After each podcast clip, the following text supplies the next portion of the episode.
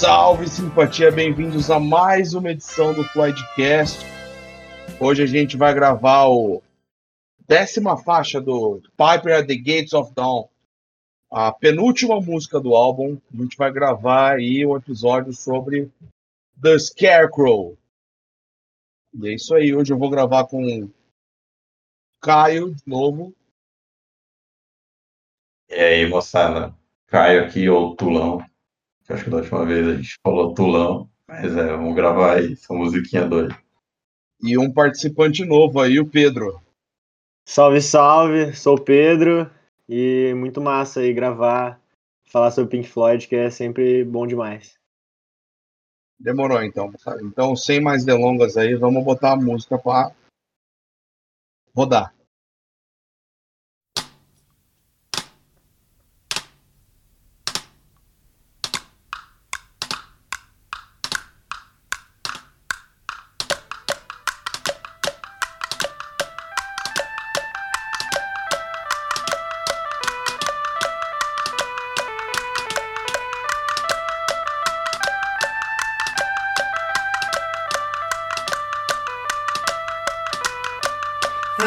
Black and green scarecrow, as everyone knows, stood with a bird on his hat and straw everywhere he didn't care.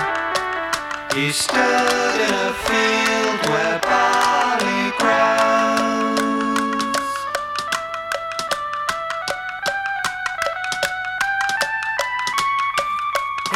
head did no thinking, his arms didn't move, except when the wind cut up rough and mice ran around on the ground. He stood in a field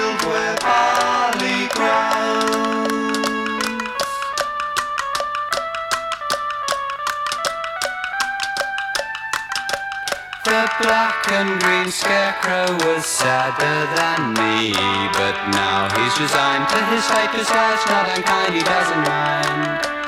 He stood in a field where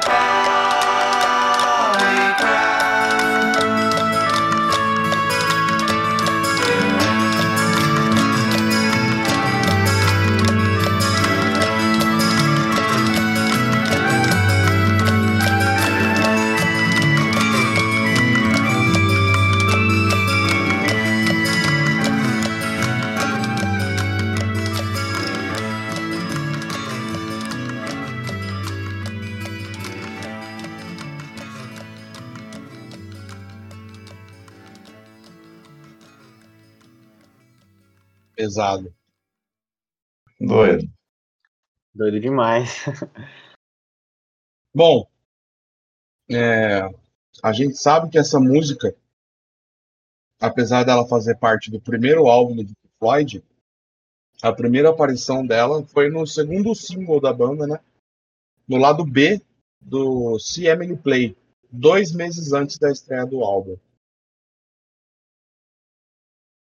E ela aborda muito, foi o Bert que escreveu, né? Ela aborda muitos temas existencialistas. A própria existência do Barrett ele compara com a de um espantalho. É o espantalho na música, né? É, É. Essa música teve dois videoclipes, né? Os dois filmes promocionais, um de 67 que tinha o Sid Barrett e outro em 68 que foi com o Gilmore. Esse filme é tudo louco, velho. O de 67 é todo coloridão, todo maluco, né?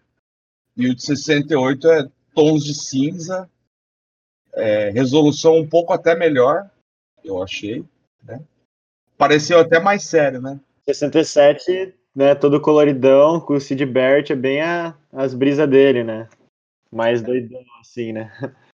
o de 67 ele é bem aleatório, né? Tipo, a impressão que eu tenho é que os caras não planejou nada, só falou, ó, vamos colocar essa câmera aqui. Aí Vamos nós- rolar no chão. É, rolar no chão, né? Espantalho daqui pra lá. Nada E- mais Sid Barrett que isso, né? No, no de 68 nem espantalho tem, velho. Não, o de 68 parece já. Me lembra bastante aquele live em Pompeia, sabe? Que a galera tá meio longe, tocando, assim. É. Acho massa que o, que o Roger Waters tá tocando baixo com é, o negócio de violino, assim, né? Tipo. E não, e detalhe que ele não tá tocando, né? Ele só tá batendo nas É, cordas lá, velho. Você vê que eles não estão cantando também, né? Só tá É, gesticulando. só tá interpretando lá. Mas é, é brisa, cara. Você vê. Vendo o videoclipe, né? Você consegue entender. E analisando a letra, você consegue entender bem essa. Essa. Fica bem descarado esse lado existencialista aí. Que o Bert É. se compara com, com o espantalho. Mas o, você percebe bem quando ele fala, tipo, que o espantalho verde e preto todo mundo conhece, né? Que é ele, ele já estava meio conhecido naquela época. Aí tinha um pássaro no chapéu dele e palha para todo lado. Então, tipo, palha para todo lado é o mundão, um pássaro no chapéu já é um negócio que tá enchendo o saco, porque teoricamente. é. Eu, me- eu me visto do jeito que eu quero, eu me, me apresento do jeito que eu quero e foda-se, eu não ligo. É, He didn't care, tá ligado? É, Mas aí, e aí, tipo, ele ficava parado no campo de cevada, a cevada crescia, ele tava, tipo, um pouco se fudendo o que estava acontecendo em volta. E ele fala que ele não fazia nada, tá ligado? O espantalho só se mexia conforme o vento. E ele não tinha pensamento. Então, eu acho que dá pra entender que, tipo, o Nerd já tava tendo aquelas brisas dele lá. E ele meio que tava, tipo, só deixando levar, sabe? Ele não tinha mais noção do que ele tava fazendo. Quando ele usava o, o remedinho de artista, né? A É. cabeça não pensava, os seus braços não se moviam. Eu tava lendo um negócio nessa parte do His Head No Thinking, né? Que aí já não é, não é algo tipo que tem uma comprovação mesmo, mas fala que tem uma referência do Mágico de Oz por causa do espantalho, que daí depois tem aquelas conspirações depois do Dark Side of the Moon. Li, li sobre isso num site, mas não sei se é um negócio comprovado, assim, se tinha alguma coisa a ver. Com certeza deve ter alguma referência aí pro pro Mágico de Oz nessa música, cara. O, o, o Barrett não ia deixar passar batido um negócio desse. Sim. Não, é. Eu achei louco que eu, eu tava lendo assim, tipo, eu tava ouvindo esse som e tem umas coisas meio, tipo, de. Parece. Tem umas instrumentações meio infantis, assim, no fundo, né? Me lembra, me lembra muito, tipo, sei lá, o que os Beatles faziam, que eles sempre colocavam esses elementos, assim, na música. Eu fui ler, tipo, sobre a, a gravação e tal, e eu vi que o cara que produziu esse som, um cara que chama, tipo, Norman Smith, ele foi o cara que, tipo, participou da produção do, de vários álbuns do- dos Beatles até o Rubber Soul. Tipo, do... E que ele saiu, que ele parou, o Rubber Soul foi o último álbum que ele gravou com os Beatles, e... E daí, sei lá, se tem alguma influência também nessa, nessa questão da sonoridade. Ah, mas tem, cara. É A coisa mais recorrente que tá, tá- a gente tá tendo na hora da gravação aqui né, é a comparação entre Beatles e Pink Floyd, principalmente nessa época aí de final dos 60, começo de 70, onde tava bombando essa história de rock psicodélico. Beatles incluso, tá ligado? Sim, né? Gravando no Abbey Road ainda. Isso. Tudo beleza, tá ligado? É, mas é, é legal, cara. É, o, o, o que você falou aí da, da cabeça não pensa tal. Eu acho que ele tá falando mais pelo feeling dele, tá ligado? Eu acho que ele nem é nem pela droga, que ele, quantidade de droga que ele usava. Esse trecho aqui da sua cabeça não pensa, seus braços não se movem. E, tipo, na hora que ele tá fazendo o que ele gosta, que é tocar música, ele tá no automático, tá ligado? Ele liga o piloto automático aí e vai. Não, pode ser, mas eu acho que eu vejo mais pelo lado dele tá meio perdidão, assim, tipo, não saber o que faz da vida, sabe? Então ele só tá, ele só tá lá, tá ligado? É, acho que tem isso, né? Tipo, isso que você falou, Tulon, e porque também ele, ele não. Acho que não eram os planos do Sid Barrett ser extremamente famoso, né? Que ele Nunca foi. é, nunca foi, né? Ele curte mesmo fazer a arte, né? Daí Uhum. acho que tem a ver com isso também, né? O cara fica, tipo, tô fazendo o que eu gosto, né? Sem pensar e tal, mas mesmo assim, perdido, assim, né? Porque- É, então. Mas é que, tipo, tem umas músicas que o Cid escreveu que você fala, ah, o cara só escreveu isso daí, tá ligado? Isso acontece muito com o Raul também. Mas essa não, essa tem sentido. Isso. O álbum solo dele teve muito é, controvérsia aí, porque pareceu que ele tava bem seguindo o que a mídia queria que ele fizesse, tá ligado? Bem main, mainstream. Sim. Por isso que não foi tão bem recebido. O- E o, espanta, e o espantalho preto e verde, que é mais triste que eu? Será que o, o espantalho na música seria o um, um alter ego dele? Pode ser, hein? Não pensei nisso. É, eu não tinha pensado nisso também. Dá pra. Ou, ou, ou o espantalho é, o senti é só um sentimento dele? É. Então, não sei.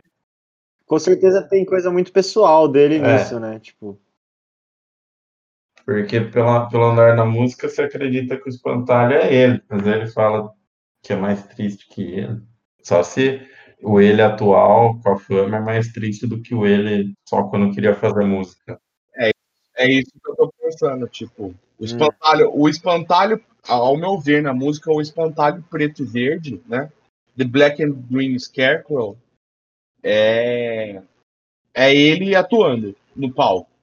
É ele, a posição dele sobre a mídia, tá É. ligado? sim. Barrett Show, não Barrett Barrett, saca? Tipo, ah, eu tô aqui, pouco me ligando pra tudo, me visto do jeito que eu quero, mas no final tudo é uma máscara que É. eu tá ligado? Pra ele parecer que ele é tudo isso.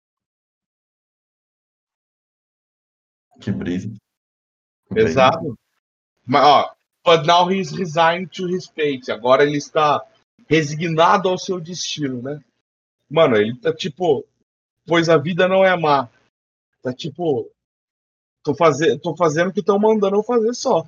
Então, É, de fato, bem existencialista essa música quando você começa a prestar atenção, né? Né? Eu ouvi ela toca rapidinho, tal, passa no álbum, boa. E é isso aí, mas se você vai analisar, é um negócio que dá pra tirar umas interpretações muito pessoais do, do Sid Barrett, falando com ele mesmo, assim, sobre isso, né? É, é, cara, o, o complicado desse, desse álbum inteiro no geral, eu acho, né? É que pra conseguir analisar o álbum bala, assim, da horinha mesmo, você tem que manjar muito da vida do Barrett. com certeza. né? E, e, querendo ou não, a gente, pelo menos eu entendo mais a banda como um todo, né? Do que a percepção individual de cada um. Assim, É difícil comentar sobre isso. esse álbum é muito dele. É, então, você tem que. Sim, é, pra caralho. Total, total ele, né?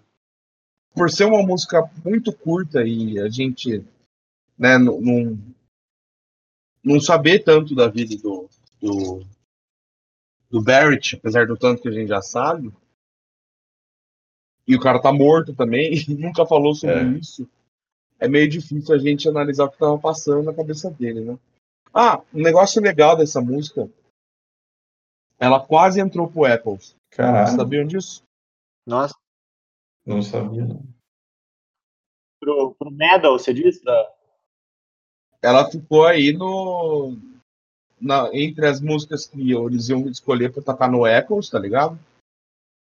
Sim. A Scarecrow quase entrou, velho. Assim, ficou por pouco. Massa. Mano, ela é uma melodia da hora. Você escuta ela uma tranquilinha, assim. Sim, cara, pri- principalmente a hora que acaba a música, e isso que eu achei legal sonoricamente dessa música, a hora que parece que ela tá acabando, a hora que ela tá acabando, parece que ela tá começando. É, então. Hum. É bem massa. né? Fade out, bem massa. é.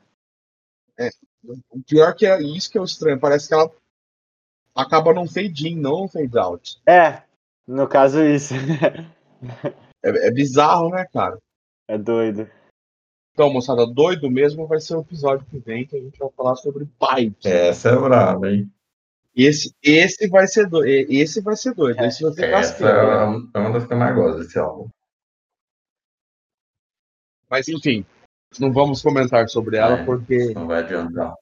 o próximo episódio aí a gente vai discorrer melhor. Bravo. Beleza, gente? É, muito obrigado por vocês terem escutado aqui até agora. Muito obrigado por quem está acompanhando aí o podcast. Estou recebendo alguns feedbacks aí, estou gostando.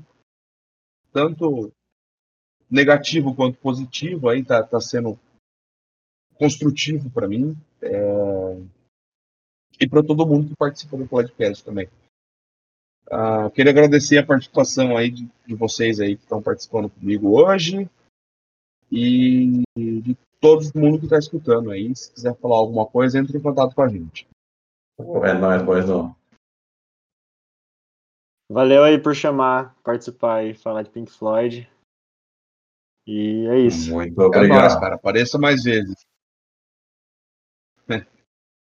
Beleza, gente. Lavem as mãos mão na consciência e outra no Floydão. Demorou? Boa. Sempre. Um beijo.